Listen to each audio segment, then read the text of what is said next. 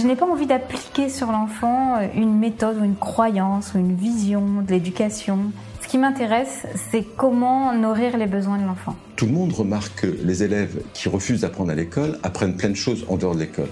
Pour moi, c'est vraiment une attitude de l'adulte, un regard vis-à-vis de l'enfance qui change. Pour moi, l'école de la vie, c'est l'école des rêves, c'est l'école qui permet de réaliser ses rêves. Bienvenue sur le podcast Innovation en éducation. Je m'appelle Julien Perron, je suis à l'initiative du Festival pour l'école de la vie et du Congrès Innovation en éducation à Paris et à Montpellier. Voilà maintenant plus de 8 ans que je mets beaucoup d'énergie autour de l'éducation, convaincu que tout part de là. À travers ce podcast, vous allez découvrir de nombreux professionnels qui se mobilisent pour accompagner les parents, les enfants et les enseignants. Je vous souhaite un merveilleux voyage sur la route de l'éducation positive. Aujourd'hui, j'ai le plaisir de recevoir Rebecca Sfage. Et toi, tu veux faire quoi plus tard? Voici la question à laquelle Rebecca n'a jamais su répondre pendant ses études. Elle a vécu comme un handicap le fait de ne pas savoir quel sens donner à sa vie, jusqu'au moment où elle a réalisé qu'à défaut d'avoir une vocation depuis toute petite, elle pouvait la construire sur mesure tout au long de sa vie. Elle s'est alors découverte trois passions pour l'éducation, l'entrepreneuriat social et le développement personnel. Je vous souhaite une belle écoute. Bonsoir Rebecca. Hello Ça va bien? Ça va hyper bien. Je suis hyper contente de te retrouver. Euh, ça me redonne de l'énergie. Ça me rappelle la dernière fois qu'on s'est vu que c'était très agréable. Donc j'ai hâte d'avoir cet échange avec les personnes qui seront avec nous et qui partageront peut-être leur point de vue, leurs questions en commentaire. Ouais, d'ailleurs, on peut peut-être rappeler, euh, oui, effectivement, alors tu es venu au Congrès Innovation et l'éducation euh, l'année dernière à Paris pour donner une conférence. Super sympa, on a vraiment passé un bon moment, c'était vraiment chouette. Euh, on s'est déjà aussi, bah, il y a déjà eu une interview qu'on a réalisée à peu près de la même manière, hein. alors qui remonte, d'ailleurs, je crois, je sais pas si c'est un an ou deux ans. Je pense que, ouais. je pense que c'était il y a deux ans, parce qu'on avait décalé la conf en raison de celui dont on ne doit pas prononcer le nom alias Covid. Donc bon, ça fait un petit moment finalement qu'on est en contact et, euh, et, voilà, puis on s'apprécie quoi, accessoirement. Et oui, euh, c'est réciproque. Et donc du coup, bah ouais, c'était sympa, je trouve, le thème qu'on va aborder ce soir de comment s'accomplir en tant que femme, euh, bah, qui est euh, voilà, qui est en plein dans, dans ton sujet, euh, dans ce que tu fais. Et tu me disais là en off que tu venais de de, boucler, de boucler ton accompagnement, que tu pourras nous en parler avec les femmes que tu accompagnes. Donc donc je vais te laisser te présenter quand même pour les gens qui te connaissent pas. qui es-tu, Rebecca? Avec plaisir. Et ben, bonjour à celles et ceux que je ne connais pas encore et à celles et ceux que je retrouve. Euh, je suis donc Rebecca, j'ai 30 ans. Euh, la petite histoire sur moi, c'est que depuis que je suis toute petite, j'ai qu'une seule obsession, c'est d'être heureuse dans ma vie et de trouver du sens à ma vie. Sauf que je ne savais pas du tout ce que je voulais faire dans ma vie professionnelle. Et déjà, oui, déjà à 6 ans, ça me posait problème. je pense que c'est très euh, caractéristique de ma personnalité. Donc cette quête de sens, elle remonte depuis vraiment toute petite et cette quête de vocation professionnelle aussi. Euh, et puis, euh, bah voilà, j'ai vraiment vécu le fait d'avoir une vocation, de ne pas avoir de vocation comme un handicap, jusqu'au moment où j'ai réalisé que c'était possible pour moi de créer ma vocation sur mesure en partant de moi, d'être finalement entrepreneuse de mon épanouissement professionnel. Et donc là, ça m'a redonné confiance euh, que je pouvais m'épanouir dans mon travail. Et j'ai même appris après que c'était possible de m'épanouir en dehors de mon travail. Parce qu'à l'époque, je me disais, je ne peux m'épanouir que dans mon travail, puisque mon travail prend toute ma place, toute ma vie, donc l'épanouissement doit être dans le travail. Depuis, j'ai, et c'est assez récent pour être honnête, compris que je pouvais aussi m'épanouir en dehors de mon travail et que mon travail pouvait ne pas prendre toute ma vie, mais retrouver un meilleur équilibre. Tu parlais tout à l'heure de la nature. Moi, ce qui ça comptait aussi énormément pour moi. Et c'est aussi bah, tout ce qui est les arts la danse, le chant, la comédie musicale, l'improvisation théâtrale. Et puis mes proches, j'ai beaucoup besoin d'être en lien, de faire des nouvelles rencontres, d'avoir des relations, de les entretenir. Donc voilà, de retrouver euh, cet équilibre-là. Et donc aujourd'hui, bah, j'ai vraiment envie que euh, le travail soit une source à la fois bah, d'épanouissement, d'impact et d'émancipation pour les femmes. Et aujourd'hui, donc, j'accompagne des femmes qui sont en quête de sens, de confiance et de liberté à créer un projet pro euh, qui, leur permette de, s'épanouir dans leur travail, mais aussi en dehors.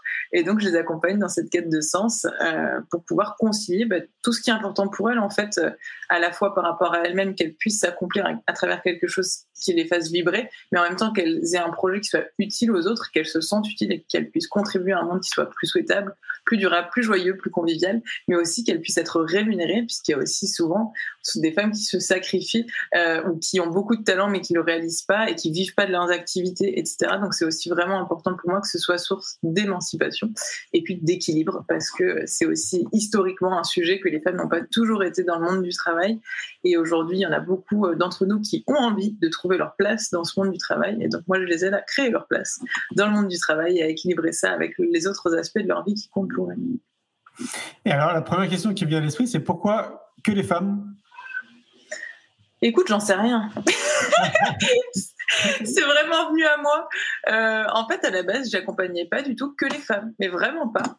Euh, j'accompagnais tout le monde, voire même plus des hommes, parce que j'accompagnais dans des écoles euh, où il y avait majoritairement des hommes, des écoles d'informatique comme Epitech, des écoles comme l'ENA où il y avait majoritairement des hommes. Donc c'est même à, à l'inverse, et dans des entreprises aussi, je coachais des dirigeants, des managers où c'était majoritairement des hommes.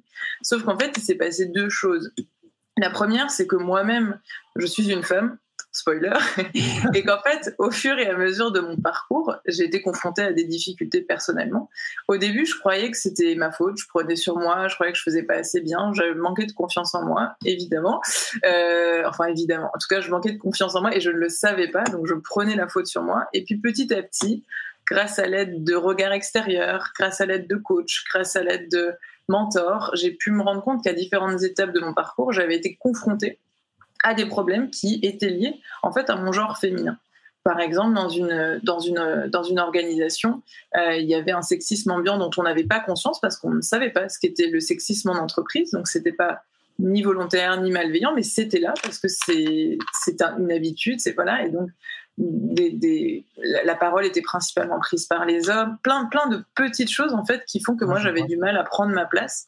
Euh, aussi, j'avais un manque de confiance en moi, mais il y avait aussi un environnement extérieur qui contribuait au fait que, en fait, euh, c'était difficile euh, en tant que femme de trouver ma place dans cette entreprise, de pouvoir me révéler, me développer et contribuer à la hauteur de ce que je souhaitais et de ce que j'étais capable.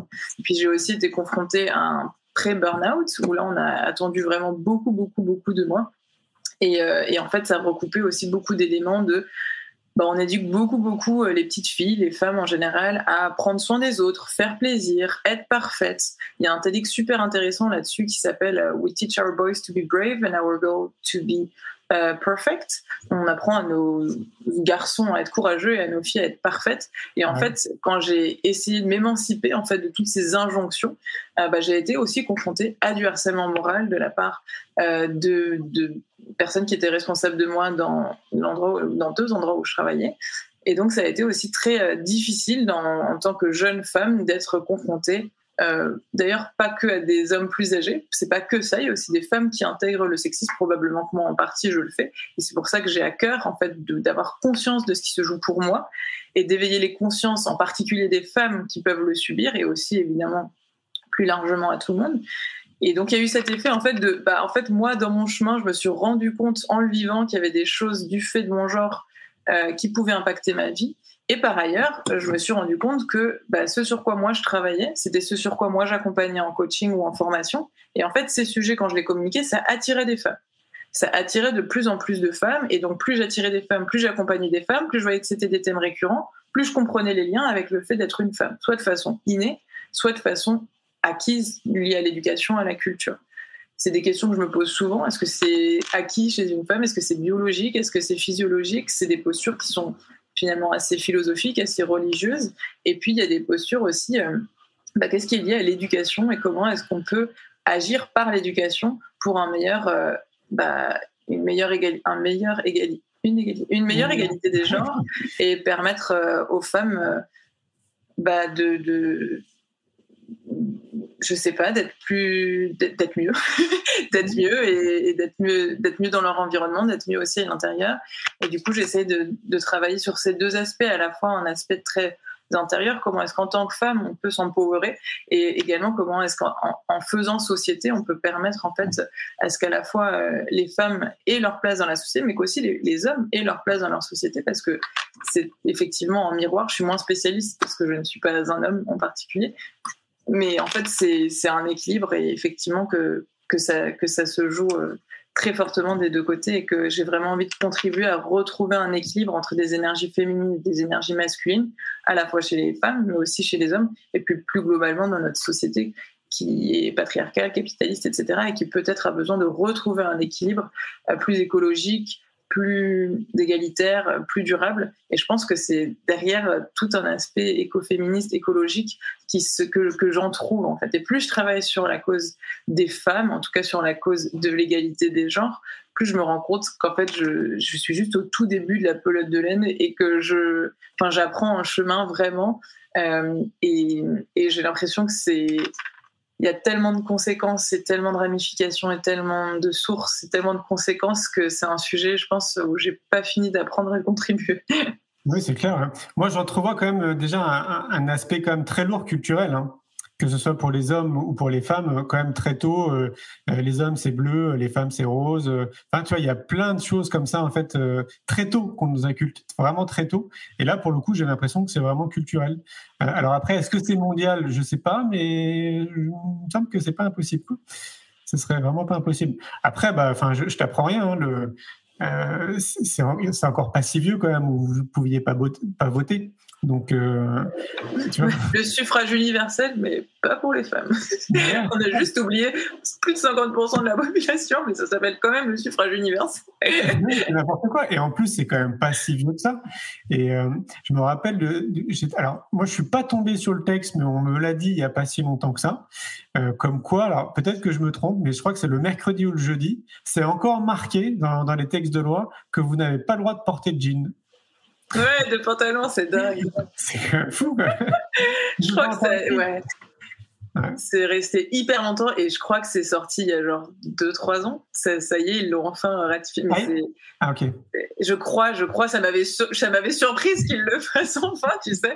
C'est vrai qu'il y a des choses aberrantes. Le droit de vote, c'est un excellent exemple. Le pantalon, c'est un truc de fou. Et puis il y a aussi euh, la question de ne pas pouvoir euh, ouvrir son propre compte en banque par soi-même jusqu'à 60, je crois 1960, quelque chose comme ça. J'ai pas la date précise. Alors qu'il n'y a pas de justification, enfin il n'y a rien en fait, tu vois, qui justifie, euh, enfin qui soit vraiment euh, recevable, j'allais dire, en termes de justification. Quoi. Donc il y a tout un questionnement euh, quand même à mener, tu vois, à remonter, je trouve, dans l'histoire par rapport à tout ça. mais bon, ça c'est peut-être encore autre chose. Quoi.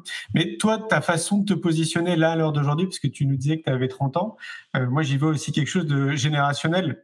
Euh, ta façon euh, de percevoir le monde d'aujourd'hui euh, est très différente de ce que moi je percevais à l'époque.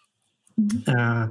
et, je trouve qu'il y a encore, comme tu le disais, beaucoup à faire. Tu es au tout début de cette pelote de laine.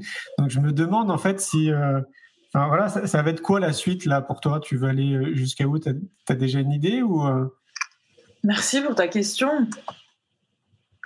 Euh, euh, où est-ce que j'ai envie d'aller? Bah, En fait, euh, ce que je construis actuellement, c'est vraiment quelque chose qui me plaît. Donc, dans un premier temps, j'ai envie de te dire, j'ai envie de continuer à mieux faire ce que je fais déjà, c'est-à-dire à, à, prendre soin d'une communauté de femmes qui se rassemblent et qui se soutiennent justement autour de valeurs de sororité, d'accomplissement. Euh, de contribution, euh, d'écologie, de soi, euh, de la planète. Et, vraiment de, s'entraider en fait et, d'accompagner toujours mieux les femmes qui sont en quête bah, de se retrouver, de se connecter à elles, de pouvoir s'émanciper et s'accomplir à travers leur travail, de pouvoir avoir cet équilibre de vie, de pouvoir construire la vie qu'elles veulent en fait et s'émanciper de toutes les injonctions qui existent encore malheureusement trop souvent euh, sur les femmes et sur les jeunes femmes euh, en particulier. Euh, donc j'ai envie de continuer en fait à développer ce mouvement, développer cette communauté qui est belle, qui me touche, qui me nourrit, qui qui m'anime, qui m'inspire au quotidien. Et j'avoue que je sors là d'une séance de coaching de, clôture du coup de ma troisième promo de, l'accompagnement des entrepreneuses de vocation.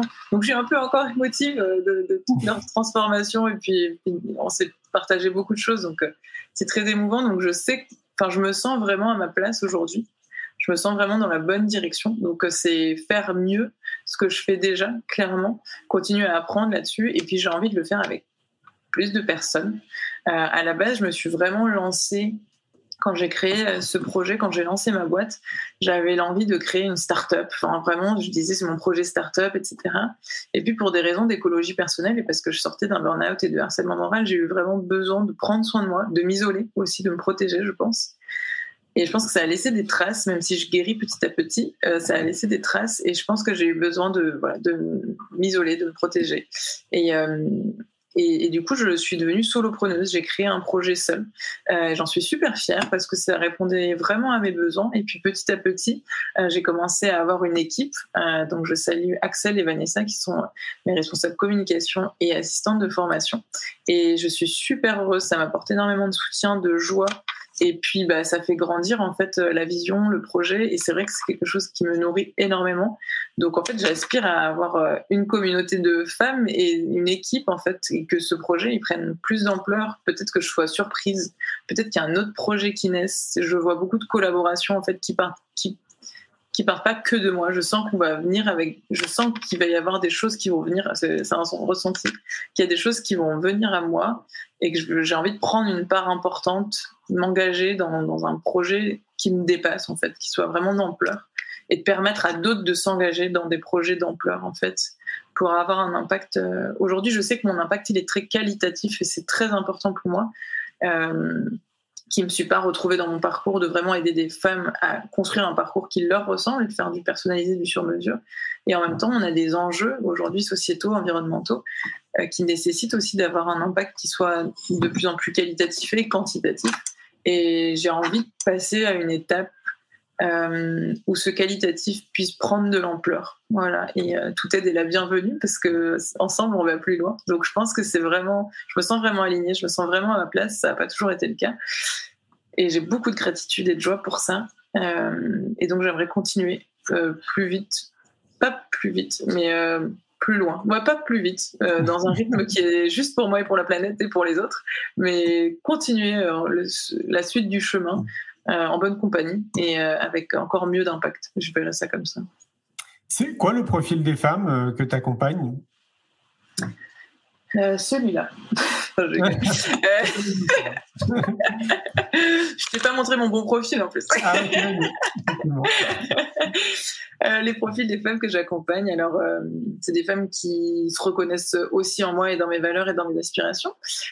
donc c'est des femmes qui sont en quête de sens, euh, qui ont des questionnements existentiels profonds sur elles, sur leur identité, euh, sur la planète, euh, qui sont en, quête de confiance aussi, qui ont eu des blessures, qui ont vécu parfois des, des, moments difficiles, qui font souvent partie de minorités déjà en tant que femmes, mais parfois aussi qui ont des origines, qui ont plein de, plein spécificités, euh, mais qui nécessitent en fait de travailler sur notre confiance, sur notre légitimité. Souvent, c'est des femmes qui ont le syndrome de l'imposteur, qui ont énormément de talent, énormément de potentiel, mais qui le voient pas forcément ou qui l'oublient et besoin voilà d'entretenir ça euh, régulièrement, d'entretenir du coup le sens au quotidien, d'entretenir la confiance au quotidien et qui sont aussi en quête de liberté, vraiment cette cette envie d'être soi en fait et de s'émanciper des injonctions extérieures, de ses propres injonctions, des injonctions familiales et de vraiment de construire son parcours euh, en fonction de soi. Donc il y a vraiment ces voilà, ces couleurs-là, c'est aussi des femmes qui sont extrêmement bienveillantes et qui ont ce goût euh, du collectif, de la sororité, de soutenir.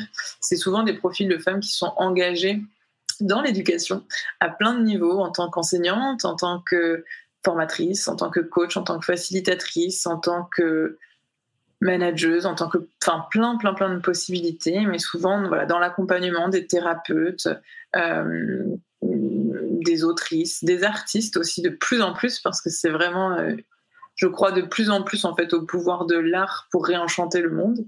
Et j'accompagne du coup de plus en plus d'artistes, notamment euh, de la scène, de la danse, du chant, euh, de la mise en scène. J'ai coaché une sculptrice, une photographe, etc. Et donc beaucoup aussi d'artistes, euh, c'est des vrais questionnements aussi. Euh, donc voilà, des femmes qui sont en quête de sens, de confiance, de liberté, euh, qui ont envie de construire une vie, pas passer à côté de leur vie, de construire du sens, de contribuer, et qui se sentent parfois un peu perdues un peu seuls, un peu démunis et, et, qui, qui ont conscience que bah, qui ont conscience euh, qu'avoir conscience de soi, ça aide, et donc qui aiment se poser des questions, faire de l'introspection, le développement personnel, professionnel, spirituel.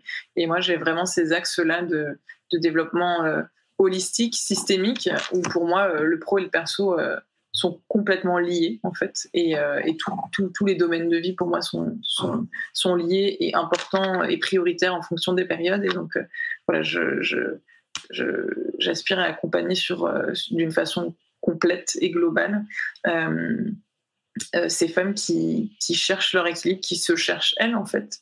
là, il y a une des femmes que j'accompagne qui m'a dit bah j'ai peut-être pas eu, tu un peu le, haut de l'iceberg et le bas de l'iceberg. Tu sais, bah, j'ai l'impression qu'il y a énormément de changements en interne. J'ai l'impression d'être arrivée, j'étais perdue, j'ai l'impression de m'être retrouvée. Et en fait, c'est des choses comme ça qui pour moi ont beaucoup de valeur. Euh, et parfois, ça envoie du pâté de voir quelqu'un qui a fait une transition professionnelle radicale et qui est passé de salarié euh, dans le marketing à entrepreneuse dans l'alimentation ou j'en sais rien. Enfin, des trucs vraiment. Euh, le côté radical est très valorisé par les médias.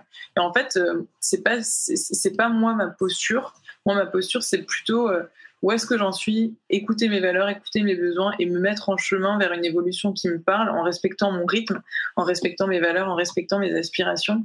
Et si en fait mon rythme c'est de faire une transition en deux ans, bah mon rythme c'est de faire une transition en deux ans et c'est ça que je trouve inspirant et c'est pas forcément de faire une reconversion qui est radicale, c'est pas forcément d'entreprendre, c'est pas forcément et de sortir en fait de ce qui est bien vu, de ce que les autres attendent de nous, mais de vraiment se demander qu'est-ce qui est juste pour moi par rapport à mon rythme, mes besoins, mes aspirations, et puis se mettre en chemin en fait. Et c'est ça qui est vraiment euh, important, je trouve.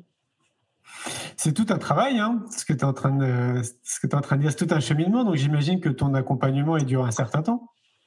Ouais, mon accompagnement, j'en ai deux.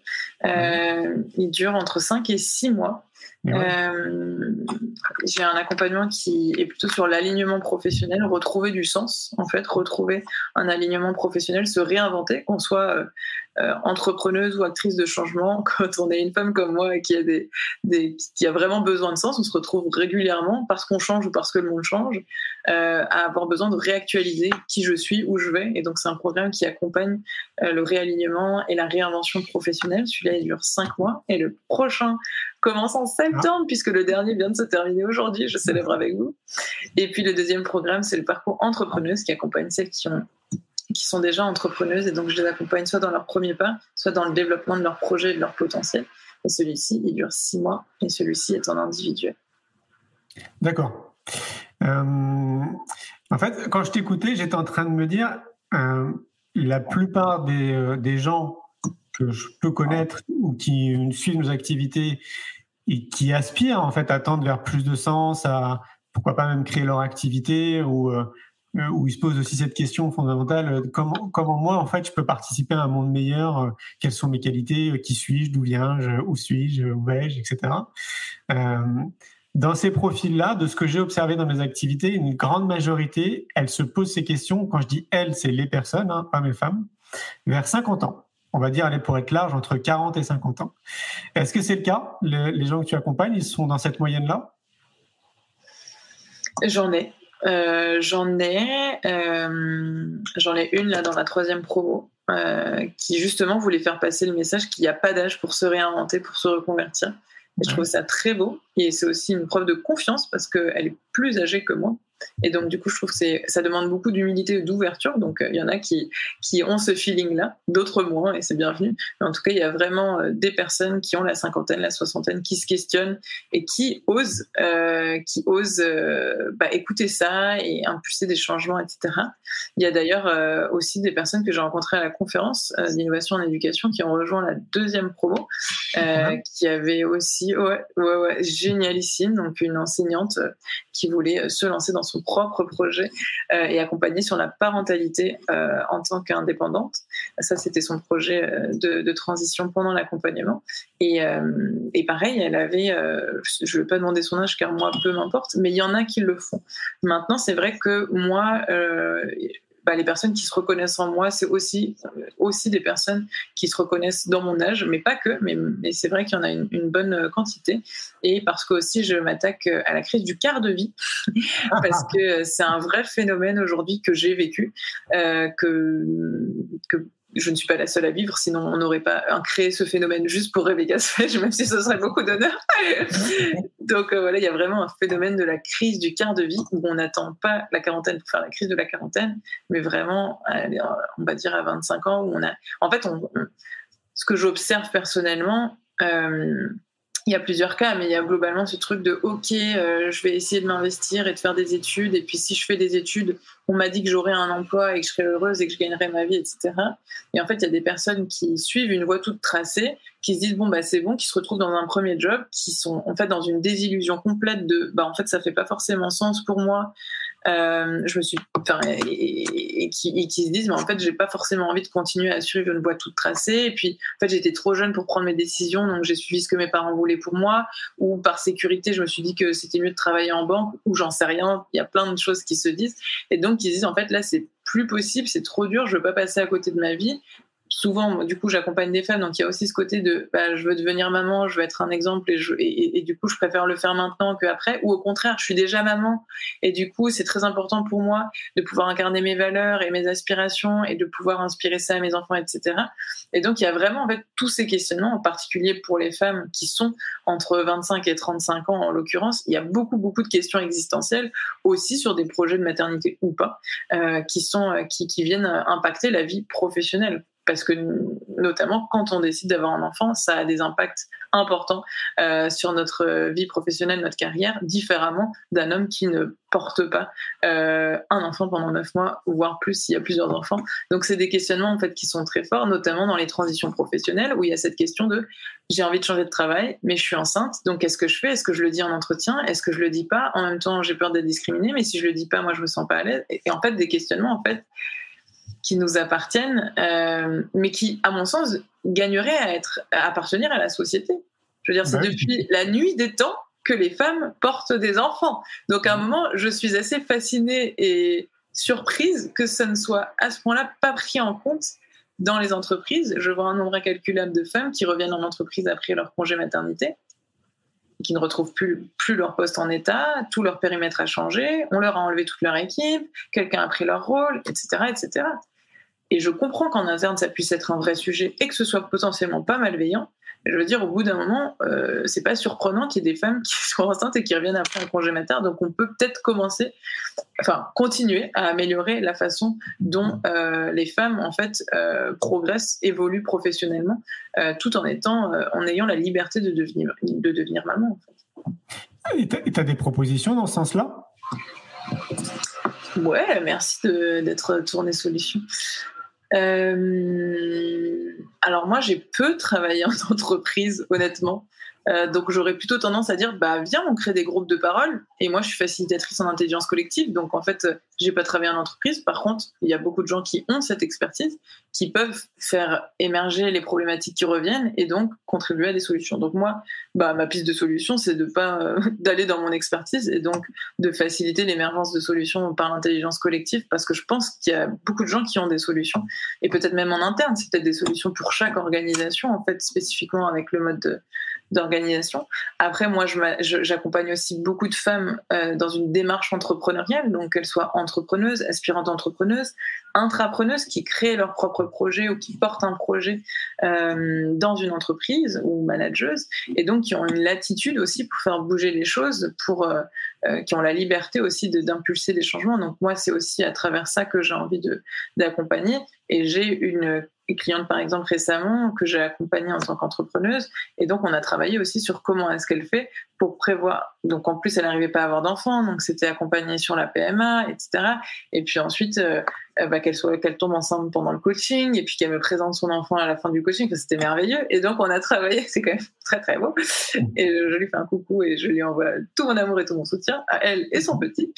Et euh, et donc on a travaillé en amont bah, aussi sur les peurs que ça engendre chez une jeune entrepreneuse qui vient de se lancer de se dire bah en fait je vais mettre ma boîte sur pause pendant quatre mois euh, Est-ce que ça va fonctionner? Comment j'organise ça, etc. Et donc c'est aussi quelque chose que j'accompagne moi personnellement, là où j'ai plus d'expertise euh, en tant qu'entrepreneuse, euh, donc accompagner à la déconnexion, à l'automatisation, à créer des formations en ligne, etc., etc. Qui fait que quand on est entrepreneuse, tout ne dépend pas de nous, tout ne dépend pas de notre temps, apprendre à déléguer, à avoir une équipe, etc. Et tout ça, c'est des choses en fait sur lesquelles on peut être accompagné. Et dans une entreprise, encore plus. Euh, a priori, il y a beaucoup de monde. Donc, on peut, a priori, créer une collaboration de telle sorte que on peut réonboarder la personne quand elle arrive, l'accueillir de la façon la plus chaleureuse possible, comprendre qu'elle va avoir besoin peut-être d'un peu de temps pour reprendre ses marques, l'accompagner là-dedans peut-être. Euh, avoir peut-être une mentor ou un mentor, euh, d'avoir peut-être un binôme. Enfin, il y a plein de possibilités. En fait, j'imagine que ça dépend des personnes des contextes, etc. Mais, euh, mais je pense qu'il y, y, a beaucoup de solutions qu'on peut mettre en œuvre. Euh, et en tout cas, peut-être de l'écoute. Je trouve que c'est toujours important, en fait. Peut-être juste d'avoir un endroit pour être écouté sur comment, comment tu vis ta reprise, de quoi tu aurais besoin, et donc de reconnecter peut-être à, à, l'essentiel, à de la communication non violente qui touche à des émotions, à des besoins, peut-être former les RH, les ressources humaines à la communication non violente voilà, plein de, pistes. Le dialogue, de la communication, l'écoute, euh, bah oui, c'est clair. Hein. C'est voilà, moi je crois très fort au pouvoir de l'écoute, donc euh, parfois c'est simple et encore, je trouve que on a ça, ça s'apprend. Oui, très clairement. Euh, je trouve que c'est pas aussi simple que ça de, de savoir écouter. c'est peut-être simplificateur. C'est-à-dire, je sais pas si aujourd'hui, j'ai pas l'impression personnellement que l'écoute soit si valorisée qu'elle gagnerait à l'être. Et donc, tu vois, je suis partie dans plein de choses, etc. Et au final, je me dis, écoutons, écoutons les personnes, parce que déjà, même si elles ont des souffrances, rien que le fait de les déposer, déjà, ça va mieux. Même s'il n'y a pas de solution de trouver, juste d'être écouté dans ces souffrances ou dans ces inconforts ou dans ces difficultés, déjà, ça apaise. Je suis bien d'accord. Mais du coup, euh, la question euh, principale, comment s'accomplir alors du coup en tant que femme? Alors, selon la recette, il faut 30 grammes de... euh... D'après toi Bon, évidemment, je ne suis pas là pour donner une recette et des leçons. Ah non, c'est clair, c'est la perception des choses. Mais en tout cas, moi, ce qui m'aide beaucoup, c'est de me connaître déjà en tant que femme et en tant que personne. Euh, parce que même si on est femme, euh, moi, je parle très très souvent de femmes au pluriel en fait, parce que on est toutes différentes. Et c'est pour ça d'ailleurs qu'on se disait bah, des solutions différentes pour des personnes différentes. Donc déjà, moi, je trouve ça très important de parler des femmes euh, et pas d'une femme. Et, ouais, je trouve que se connaître, c'est toujours un outil qui est hyper important pour savoir bah, qu'est-ce qui fait que je me sens accomplie. en fait, je pense pas que d'une femme à une autre, ce soit la même chose et notamment sur la question de discerner son désir d'enfant. Je trouve que c'est une question euh, qu'on gagne à se poser parce qu'encore une fois, ça peut être une habitude ou une injonction en tant que femme. Ben, en fait, tu ne peux pas t'accomplir sans avoir d'enfant. C'est quelque chose qui est beaucoup dit, qui peut beaucoup peser. Euh, moi, je sais que je ne voulais pas d'enfant avant. Euh, c'est quelque chose qui change un peu, que je questionne. Aujourd'hui, j'ai plutôt trop envie d'avoir euh, un ou plusieurs enfants. Euh, avis aux intéressés. mais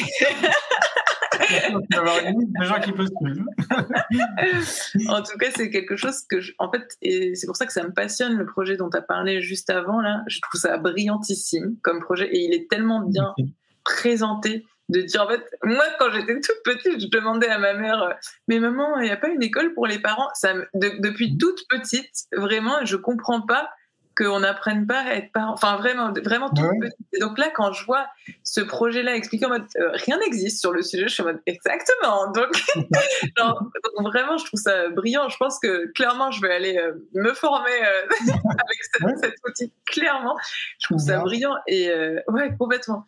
Et, et, et, donc, je, je, trouve ça important, peut-être principalement en tant que femme, parce que peut-être l'injonction est plus forte, parce qu'on est peut-être Enfin, euh, moi, à chaque fois qu'il y a un mariage, c'est euh, auquel je vais, c'est à quand les enfants et machin et trucs. Et, et, même quand je dis, bah, je te tiendrai au courant si j'en veux, etc. Comment ça, si t'en veux? Et il y a une sorte de peur de les gens qui s'inquiètent, etc. Et, et, en fait, euh, bon, aujourd'hui, je pense que j'en veux, donc peut-être ça les rassure. Mais en soi, je trouve ça important de, de questionner son désir d'enfant parce que j'ai beaucoup aimé la formulation que vous avez affichée. C'est devenir parent, je trouve que c'est un rôle extrêmement important. Le rôle d'une vie, probablement. En tout cas, c'est une immense responsabilité. C'est un choix euh, extrêmement important qui probablement change euh, sa vie pour toujours. Et, je trouve ça très très important de, de, prendre cette étape de discernement et je suis convaincue que ça aura des impacts très positifs dans, bah, dans les personnes qui naissent, dans les, dans les, bah, et donc du coup dans tout ce qui implique des humains et donc dans tout le reste. Donc je trouve que là, euh, vous, vous, êtes juste à la source, tu vois. Donc je trouve J'adore. Donc en tant que femme, pour rejoindre ce sujet, je trouve ça important euh, de se questionner en fait sur ses choix en général par exemple son désir d'enfant ou son désir de travailler ou son désir euh, enfin sur ces désirs tout court d'ailleurs, point. Parce que mm. même en sexualité, hein, euh, surtout en général, en fait, le, désir féminin est très tabou. Bref, donc en fait, il y a énormément de sujets. Euh, je ne sais pas profondément pourquoi il y a autant de choses sur les femmes, euh, mais, mais même, même même dans les, dans, les, dans les spiritualités, dans les religions, la place qui est accordée aux femmes. Moi, je, porte le prénom d'une matriarche, de, de, de la femme d'un patriarche dans la, dans la Torah. Donc, euh, je me pose aussi souvent la question de, historiquement, quel rôle on donne aux femmes ou quel rôle est, est communiqué sur le rôle des femmes. On parle souvent, on parle souvent de Jésus, on parle souvent de Moïse, on parle souvent de. Mais en fait, il y a aussi beaucoup de femmes qui ont des rôles importants. Je parle des textes, mais bien évidemment dans, dans, dans la vraie vie du vrai monde actuel aussi. Et, et, je trouve ça important de, de pouvoir aussi avoir une, représentativité, de pouvoir s'identifier, de pouvoir euh, de pouvoir être inspiré, de pouvoir se dire que c'est possible. Euh, donc, euh, donc voilà, je, dirais que se questionner vraiment sur ses choix, apprendre à se connaître, apprendre à faire ses choix par soi-même, être inspiré aussi par d'autres euh, modèles, par des hommes, par des femmes, euh, s'entourer euh, et, et, profondément se poser la question qu'est-ce qui fait que je me sens accomplie? Je sais que dans mes accompagnements, il y a beaucoup de femmes. Là encore, j'en sors hein, parce que du coup, on a fait le bilan des cinq mois d'accompagnement. Bah, il y en a au moins à chaque fois, à chaque fin d'accompagnement, il y a toujours ce truc, mais en fait, j'ai réappris à rêver. Et, ah même, j'ai appris à rêver tout court. C'est même pas j'ai réappris à rêver, c'est j'ai appris à rêver. J'ai appris que j'avais des rêves, j'ai appris que j'avais le droit d'avoir des rêves. Et j'ai appris que j'étais capable de réaliser mes rêves, parce qu'on travaille beaucoup sur la confiance en soi aussi. Et qu'en fait, c'était même peut-être facile et que j'en ai déjà réalisé certains pendant, pendant le coaching. Il y en a une qui m'était en début d'accompagnement il y a cinq mois. Ce serait quoi euh, vraiment le job de tes rêves Enfin, vraiment le stage de tes rêves. On est parti vraiment dans de l'idéation à fond, dans les rêves et tout. Elle avait dit Je kifferais être sculptrice. Et fin d'accompagnement, bah, elle, avait, elle était devenue sculptrice à tel point que les autres de l'accompagnement se disent Ah, mais tu n'étais pas sculptrice au début en fait? Et, en fait, personne n'avait réalisé que c'était quelque chose qu'elle n'avait pas avant. Elle a planté la graine de Je m'autorise, c'est possible, j'ose rêver j'ai le droit, je mérite, je suis légitime, tout ça aussi. Et, euh, elle est devenue sculptrice en l'espace de, cinq mois, c'est énorme. Donc, de s'autoriser à rêver, je pense que c'est aussi quelque chose qui est hyper important. Et de se demander qu'est-ce qui fait que je me sens accomplie en enlevant toutes les barrières, surtout la barrière d'illégitimité, qui je suis pour, et moi je suis pas intéressante, et moi je vais pas y arriver, etc. Je dis pas que c'est que les femmes, je dis pas que c'est toutes les femmes. Je dis juste que moi je le vis, que je constate que c'est un vrai phénomène et je ne le généralise pas, mais c'est une réalité. En tout cas, c'est ma réalité. Euh, et, et, des études aussi euh, expriment que le syndrome de l'imposteur touche principalement des femmes, mais aussi euh, des personnes, des enfants par exemple, mais principalement des femmes, etc., etc. Puis il y a beaucoup de chiffres sur l'évolution des carrières, sur l'entrepreneuriat, sur, beaucoup, beaucoup de choses qui, où on voit des vraies différences, qui pour moi ne sont pas des différences innées, mais qui sont des différences liées à notre éducation, liées à l'histoire. Et c'est simplement qu'on a besoin d'évoluer, tout simplement. Et que les belles évolutions méritent du temps.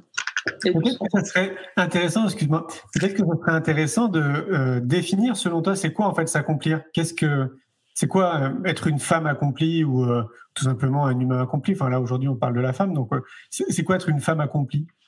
La hmm. définition de l'accomplissement serait intéressant pour toi? Ouais, pour moi, je veux bien cette question. Parce que je pense que justement, c'est une définition euh, à se faire pour soi. Ça me rappelle un peu la question que tu avais posée la, dernière fois. C'est quoi le bonheur pour toi? C'est un peu, c'est un peu, similaire. J'ai adoré un poème, euh, je ne sais plus qui l'écrivait, mais d'une simplicité déconcertante déjà, euh, qui disait être heureux, c'est entendre des enfants rire, C'est enfin des choses vraiment très très simples et et, et, du coup, moi, je pense que m'accomplir, c'est déjà trouver de la beauté dans la simplicité. je me rends compte de ça, dans les rires, dans, dans les relations. Euh, ce qui, la plus longue étude sur le bonheur a prouvé que ce qui nous rendait le plus heureux, c'était les relations. Euh, donc, clairement, euh, c'est aussi pour ça que je veux que mon travail prenne pas toute la place pour que j'ai du temps dans les relations et qu'il y ait plus de relations dans le travail. Mmh. Mais pour moi, me sentir accompli, c'est une grosse question. Mmh. Euh, et ça évolue. La réponse évolue dans le temps aussi. D'où la question de la réinvention euh, régulière. Euh, pour moi, me sentir accompli, c'est me sentir moi-même, c'est me sentir libre d'être moi-même, c'est sentir que. C'est me sentir en connexion avec moi-même et avec les autres. Ça, c'est très fort pour moi. C'est pour ça que j'adore la salsa aussi. euh, et que j'adore les discussions profondes comme celles qu'on est en train d'avoir. euh, me sentir accompli, c'est avoir des rêves et les poursuivre et en réaliser certains en bonus. Euh, notamment, j'ai participé à ma première comédie musicale il y a un mois et ça faisait partie de mon carnet des rêves que je partageais avec euh, les femmes que j'accompagne. Donc, je suis très heureuse de ça. Énorme. Ça doit être très bien, j'imagine. Bah, c'était c'était pas de tout repos. c'était ah, le chemin était semé d'embûches et d'efforts. C'est important de le souligner. Le rêve se cache parfois derrière euh, quelques quelques embûches et des efforts. Et, euh, et, les représentations étaient magiques et je suis très fière de moi d'avoir réussi à, monter sur scène euh, avec une chorale de comédie musicale semi-pro en étant débutante, alors qu'ils avaient commencé en septembre et moi en mars, et de faire deux représentations au cirque d'hiver devant 1200 personnes ou plus, je sais plus. Donc, je suis très fière. Donc c'est ça, c'est avoir des rêves, oser rêver, oser poursuivre ses rêves pour soi et pour le monde. C'est aussi contribuer pour moi m'accomplir j'ai beaucoup ça. Euh, laisser une trace, mais pas au sens. Euh, c'est pas grave si on m'oublie, mais je sais que, que j'aurais fait avancer les choses qui me tiennent à cœur. Ça, c'est important. Te sentir utile, quoi. Partager. Ouais. Oui, me sentir utile, oui, c'est sûr. c'est sûr. Ouais, ouais. Me sentir utile et puis m'accomplir, c'est c'est beaucoup dans l'amour aussi. Hein. Je parlais des relations, euh, mais l'amour de mon quotidien, tu vois, euh, j'ai beaucoup aimé le fait que tu dises oh, bah, aujourd'hui c'était une bonne journée, euh, comme souvent. J'adore. Il y a sûrement pas que des bonnes journées, en tout cas je pense, parce que la vie peut être imprévisible, parce qu'il y a des émotions de toutes sortes et qu'elles nous habitent en tant qu'humains par définition. Mais en tout cas, c'est vrai que là je suis dans une période agréable de ma vie et, et c'est tellement un kiff de dire oh, c'était une super journée, encore aujourd'hui. Et, euh, et, en fait, c'est possible, et j'aime bien aussi incarner euh, ce que tu dis, que en fait, c'est possible d'avoir des bonnes journées et de s'accomplir au quotidien, pas que pendant les vacances ou pas que dans son travail. Je dis aussi ça parce que moi, c'était plutôt ça euh, à un moment aussi.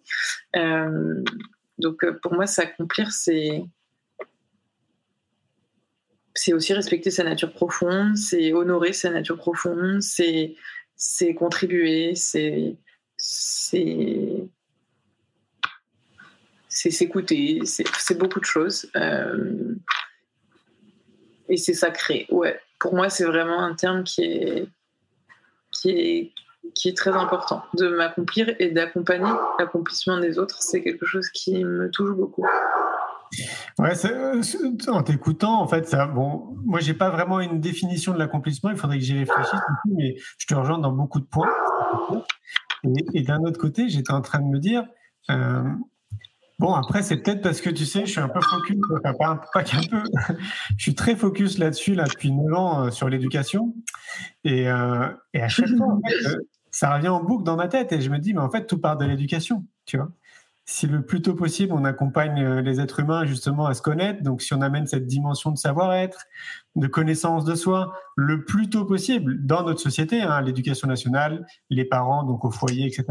Mais en fait, on serait euh, probablement qu'on n'aurait pas cette discussion ce soir, puis qu'on parlerait d'autre chose. Avec plaisir, dans quelques années. Je nous le souhaite. Et en plus, toi, tu es bien placé pour le savoir. Tu as, quand même eu un, investissement personnel aussi dans le monde de l'éducation. Peut-être que tu peux nous en parler aussi, qu'on comprenne euh, bah, ta trajectoire aussi dans, dans ce milieu-là. Avec plaisir. Bah, comme toi, euh, j'adore m'engager dans l'éducation. Je pense que ça fait 12 ans. euh, 12 ans. Et que ça a donné du sens à ma vie. Après en avoir beaucoup pris, je pense que mon éducation a, a compliqué le sens que je cherchais à ma vie. Et donc, j'ai voulu m'investir pour euh, redonner du sens à mon éducation et à l'éducation des autres. Et, euh, et bon, j'ai eu quand j'ai découvert l'éducation, du coup, j'ai eu envie de l'explorer avec différentes personnes, en différents cadres, avec différentes organisations pour justement avoir une vision assez exhaustive et riche de l'écosystème. Et donc, euh, j'ai commencé en faisant euh, du conseil euh, en stratégie pour l'enseignement supérieur chez Edo Advisory, où c'était très passionnant, où on a créé une école à deux, mon directeur, moi, et on conseillait la création d'une école. C'est quand même assez dingue. À l'époque, j'avais 20 ans, 20, 21 ans. Euh, donc très belle opportunité. Après, j'ai travaillé à l'ambassade de France aux États-Unis pour accompagner la coopération euh, franco-américaine universitaire. C'était aussi très passionnant. Et je me suis pas du tout retrouvée dans le secteur public en termes de management, en termes de contribution aussi.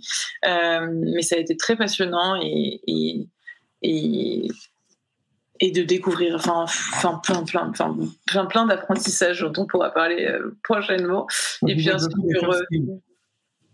euh, complètement et ma résilience et puis euh, et puis enfin plein de choses hein. c'était aussi un changement de culture un changement de posture un pré burn-out déjà à l'époque parce que bah, sous-effectif, parce que plein de choses, euh, plein, plein d'aléas de management qui m'ont enfin qui m'ont motivé aussi à accompagner le leadership, le management, euh, le coaching. Euh, et ensuite, je suis revenue et et j'ai euh, décidé de cofonder une association avec euh, Maëva Tordo notamment, initiatrice du Noise, euh, une, euh, une, association qui est présente dans une dizaine d'écoles en France et qui veut justement changer l'éducation de l'intérieur des écoles. Donc on hack les écoles, on crée des écoles à l'intérieur des écoles pour réenchanter l'éducation et redonner du sens et permettre aux étudiants de donner du sens à leur études et à leur carrière et à trouver leur voie d'acteurs et d'actrices de changement professionnel euh, c'était une aventure euh, vraiment très constructive pour moi qui, bref, c'est une grande histoire aussi, mais ça m'a, ça m'a enrichi à fond. Euh, et c'est là aussi que j'ai découvert le plaisir d'entreprendre, de collaborer, de créer un projet, de le développer aussi, d'avoir, enfin de, de sentir que ça se développe et de voir que que ça fait du sens pour tellement de personnes et qu'ensemble on crée des trucs qu'on pensait impossibles et, que les écoles collaborent et qu'en fait les écoles sont volontaires. Mm. Et ça c'est très beau aussi. Mm. Euh, vraiment, euh, les écoles sont volontaires et on peut collaborer ensemble pour trouver des solutions comme tu disais. Ça c'était un vrai message d'espoir pour moi, vraiment. Euh, et puis après, j'ai continué euh, mon bout de chemin et euh, j'ai fait mon master en entrepreneuriat pour entreprendre dans l'éducation. Mais je savais que je voulais pas entreprendre tout de suite, même si tout le monde me disait pour t'accomplir, le meilleur moment, c'est d'entreprendre maintenant, à la fin de tes études. J'en ai non, non, non, je me connais, c'est pas maintenant. et je me suis écoutée. Voilà, c'est une façon de s'accomplir, de s'écouter aussi, je trouve. Et, euh, et j'ai accompagné les premiers pas d'entrepreneurs de changement, d'abord dans une start-up sociale qui s'appelle Ticket for Change, puis dans une école de commerce qui s'appelle l'ESCP Europe, et puis ensuite euh, j'ai entrepris dans ma propre boîte. Euh, Aujourd'hui, j'ai une entreprise de coaching et un organisme de formation pour accompagner sur ces sujets de, de quête de sens au travail pour les femmes à travers les réinventions professionnelles et l'entrepreneuriat. Ah, tu as réussi à avoir le fameux Sésame, le numéro d'immatriculation pour être centre de formation? Ça fait euh, peut-être trois ans. Ça a été un gros, gros, gros morceau. Euh, très, très gros morceau, une usine à gaz. Et, ça fait, ça fait aussi partie des questionnements euh, ça m'a relancé dans, dans, dans ma colère sur l'éducation, tu vois. Je sais pas si tu un peu, as l'air un peu familier euh, de l'organisme de formation, mais ça m'a vraiment questionné sur est-ce que j'ai mis beaucoup de temps à décider, à faire ce choix. Est-ce que je crée un organisme de formation ou pas? Parce que euh, parce qu'en fait c'est le système en fait. Et c'était est-ce que je rentre dans le système est-ce que je m'adapte au système est-ce que j'essaie de changer le système de l'intérieur est-ce que je reste hors du système pour etc ça a été des grosses questions.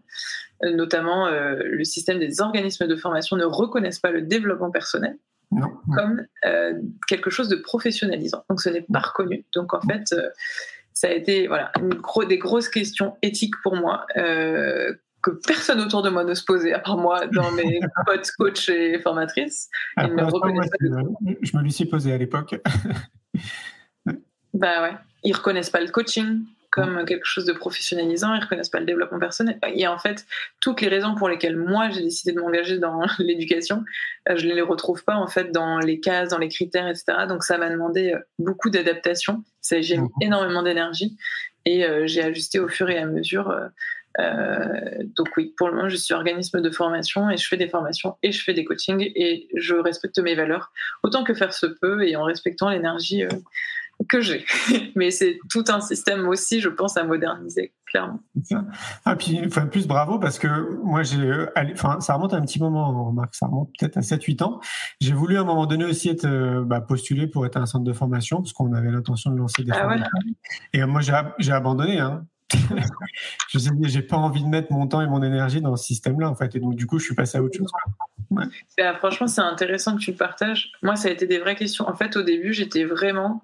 En fait, je voulais créer un organisme de formation parce qu'il y a énormément d'aide financière et que mon but pour les personnes qui achètent euh, des coachings et des formations, pour des formations en l'occurrence, et, euh, et en fait, ma motivation, c'était vraiment la démocratisation de l'accès au coaching professionnel et à l'entrepreneuriat pour les femmes c'est un vrai sujet, en fait, la question de l'argent, de la rémunération pour les femmes, etc., dans leur réinvention dans l'entrepreneuriat. Donc, à la base, ma motivation, c'était la démocratisation. Et c'est pour ça que je me suis battue pendant vraiment longtemps avec euh, des assistantes que je remercie, etc. Mais ça a été très long, très dur et semé d'embûches, vraiment. C'est-à-dire que j'ai été, mon dossier a été refusé une première fois, après, il a été pris pour les, les, financements CPF, c'est pareil, j'ai dû refaire le dossier deux fois.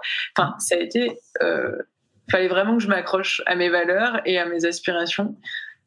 Et c'était dur. Et au final, euh, j'ai en partie lâché, en partie continué. J'ai fait euh, le compromis qui me semblait juste. C'est-à-dire que, en plus, il y a eu une grosse réforme du système de formation, comme tu le sais peut-être avec Calliope. Donc après des années d'engagement dans du Datadoc, euh, c'est passionnant, je vais vous éviter les détails, c'est passé en mode grosse refonte du système et euh, Calliope, c'est vraiment une usine à gaz plus, plus, plus. Et donc je continue à être organisme de formation, mais j'arrête de proposer des financements euh, CPF, ce qui est un peu dommage, mais qui en fait dans l'absolu, aujourd'hui je suis très alignée avec ça, je suis même surprise de ça, parce qu'en fait j'ai un autre positionnement qui est plutôt de d'éduquer, de sensibiliser, d'encourager les femmes à investir en elles. Hmm. Et c'est aussi quelque chose qui est, que j'ai appris, que j'apprends encore, et qui est surpuissant en termes de confiance en soi, en termes d'amour pour soi, en termes de construction de soi, de construction de carrière, de construction d'entreprise. Et donc, c'est des valeurs qui me touchent aussi énormément aujourd'hui. Il y a beaucoup de systèmes qui, qui déjà permettent la démocratisation, etc. J'ai collaborer avec Chance, par exemple, qui est justement une entreprise qui permet d'accéder à la réinvention professionnelle et qui a tous les financements et une fondation, etc. Et je me suis dit, bon, ils le font, j'ai travaillé avec eux, euh, je vois les avantages, je vois les inconvénients, euh, j'étais contente de contribuer, aujourd'hui je collabore plus. Et en fait, chacun, chacun sa contribution, en fait. Et ensemble, on réussira à, à faire avancer les choses. Donc, ça a été un peu difficile pour moi de faire ces choix Aujourd'hui, je me sens bien avec ça, même si bah, encore hier, il y a une femme qui rêvait de rejoindre mon accompagnement. Je rêvais d'accompagner, mais elle avait gardé en tête qu'une qu'une copine elle qui avait financé un accompagnement avec son CPF, qu'elle pourrait le faire et c'est plus le cas mmh. aujourd'hui. Et donc, mmh. je ne pourrais pas l'accompagner et ça me saoule. Mais en fait, c'est la vie et, et, ça, et en fait, je me dis, bah, c'est aussi génial d'avoir des femmes qui investissent en elles. Et en plus, c'est un niveau d'engagement derrière. Quand tu investis en toi derrière, euh, en fait, c'est t'as déjà passé un cap qui est ouf et qui fait que tu vas envoyer du lourd derrière. En fait, c'est, en fait, t'as déjà tout gagné. c'est, impressionnant. Et à l'inverse, pour donner un exemple, à l'inverse, ceux qui consomment du gratuit, euh, ceux qui, euh, tu vois, qui vont systématiquement aller chercher euh, pour vraiment gratter, hein, on va dire, ils ont un investissement, mais qui est complètement différent d'un investissement personnel. Et moi, je pense que justement, l'investissement, il passe aussi par miser sur soi, quoi. C'est ça, en fait. Et, mais bon, c'est vrai que ça, ça, peut nécessiter, en fonction des individus, une prise de conscience par rapport à ça. Mais euh, en tout cas, moi, je l'ai constaté à plein de niveaux. Euh, à partir du moment, normalement, où les gens misent sur eux et donc investissent pour eux-mêmes, bon, bah, comme tu le dis, ils ont fait déjà au moins peut-être 50% du job. Complètement. Et puis, c'est un signe de confiance en soi. Je vaux, je vaux cet investissement. Enfin, c'est très, très fort. Ouais. Il y a un certain nombre de personnes, euh, figure-toi, qui euh, nous demandent de rentrer en contact avec toi. Euh, donc, Oui. serait... bien que tu nous dises comment on fait pour te contacter. Oh, avec grand plaisir. Je rencontre des belles personnes grâce à toi et grâce à Innovation en Éducation. Euh, alors, euh, au plaisir de faire euh, votre connaissance. Bah déjà, vous pouvez tout à fait me suivre sur les réseaux sociaux. Mon réseau social principal, c'est Instagram, at Rebecca Svedge. Donc, c'est mon prénom et mon nom. Euh. Je partage beaucoup de, enfin beaucoup, deux fois par semaine, euh, des, des partages d'expériences, des, des, bah justement, j'ai trouvé mon équilibre entre démocratiser l'accès au coaching. Bah, en fait, je fais des accompagnements dans lesquels on investit en soi et en même temps, euh, bah, j'écris un livre qui est accessible pour tous et je partage des contenus sur les réseaux sociaux qui, qui sont aussi gratuits, des articles, des vidéos, des conférences comme on fait ensemble. Et je trouve un peu mon équilibre comme ça. Donc, euh, soyez les bienvenus sur mon Instagram, at Rebecca. Et puis, je- j'ai aussi une correspondance privée par email, euh, une newsletter. Euh, donc, vous pouvez aller sur mon site euh, rebeccasfetch.com et rester en lien de cette façon-là. Et puis, pour celles qui, sont, qui se sont reconnues, en fait, euh, en moi, dans les femmes dont je parle, qui sont dans cette quête de sens, euh, de quête de réalignement personnel, professionnel, ou qui ont envie de se lancer dans l'entrepreneuriat, ou qui sont entrepreneuses et qui ont envie de, développer leur potentiel et, et leur impact de leur projet, bah, j'ai vraiment très très très grand plaisir à proposer deux euh, séances diagnostiques de coaching offertes pour les personnes euh, qui font partie de ce live innovation en éducation. Et euh, je ne sais pas si on peut partager le lien, mais en tout cas c'est sur mon, mon site internet rebeccasfetch.com où Ouais. vous avez un onglet. Tu peux me l'envoyer dans le chat privé, comme ça je le publie. euh, Hop là, ah c'est pas le bon. Ouais, privé. Je te l'envoie, tu le renvoies. C'est ça. Voilà. Et donc, vous m'indiquez que vous venez euh, de Innovation en Éducation et euh, j'aurai grand plaisir à, vous, à avoir ce diagnostic euh, en ligne, en visio, euh, pour, euh, pour vous aider à prendre de la hauteur sur votre situation, euh, clarifier un petit peu bah, quels sont les, freins auxquels vous pouvez être confronté, quels pourraient être les, pas à mettre en place pour la suite et, continuer par vous-même ou dans le cadre de mon accompagnement si celui-ci vous parle avec grand plaisir. La prochaine promo est en septembre pour les entrepreneuses de vocation promo 4 et il reste une place. Donc je serais très très heureuse d'avoir euh, quelqu'un de l'écosystème euh, innovation en éducation pour cette nouvelle promo à nouveau puisqu'on en a eu pour la promo 2. Ben, je te le souhaite. Merci, Merci beaucoup, Rebecca. Ça fait déjà une petite heure euh, qu'on est en train d'échanger. Merci beaucoup. Au revoir à tout le monde et à bientôt. Un grand merci pour votre écoute. J'espère que vous avez passé un bon moment avec nous. Pour aller plus loin dans votre recherche, nous avons créé un magazine papier, le magazine Innovation en éducation. Un magazine que vous retrouverez uniquement sur abonnement, livré tous les deux mois partout dans le monde. Un magazine 100% éco-responsable, 80 pages en moyenne, sans publicité. À travers le Festival pour l'école de la vie ou le Congrès Innovation en éducation, nous rencontrons des milliers de professionnels qui proposent des solutions pour les parents, les enfants et les enseignants. Ce magazine se veut être un pont avec le podcast, nos événements et les films que j'ai réalisés. On se retrouve maintenant la semaine prochaine et entre-temps, je vous souhaite une très belle route.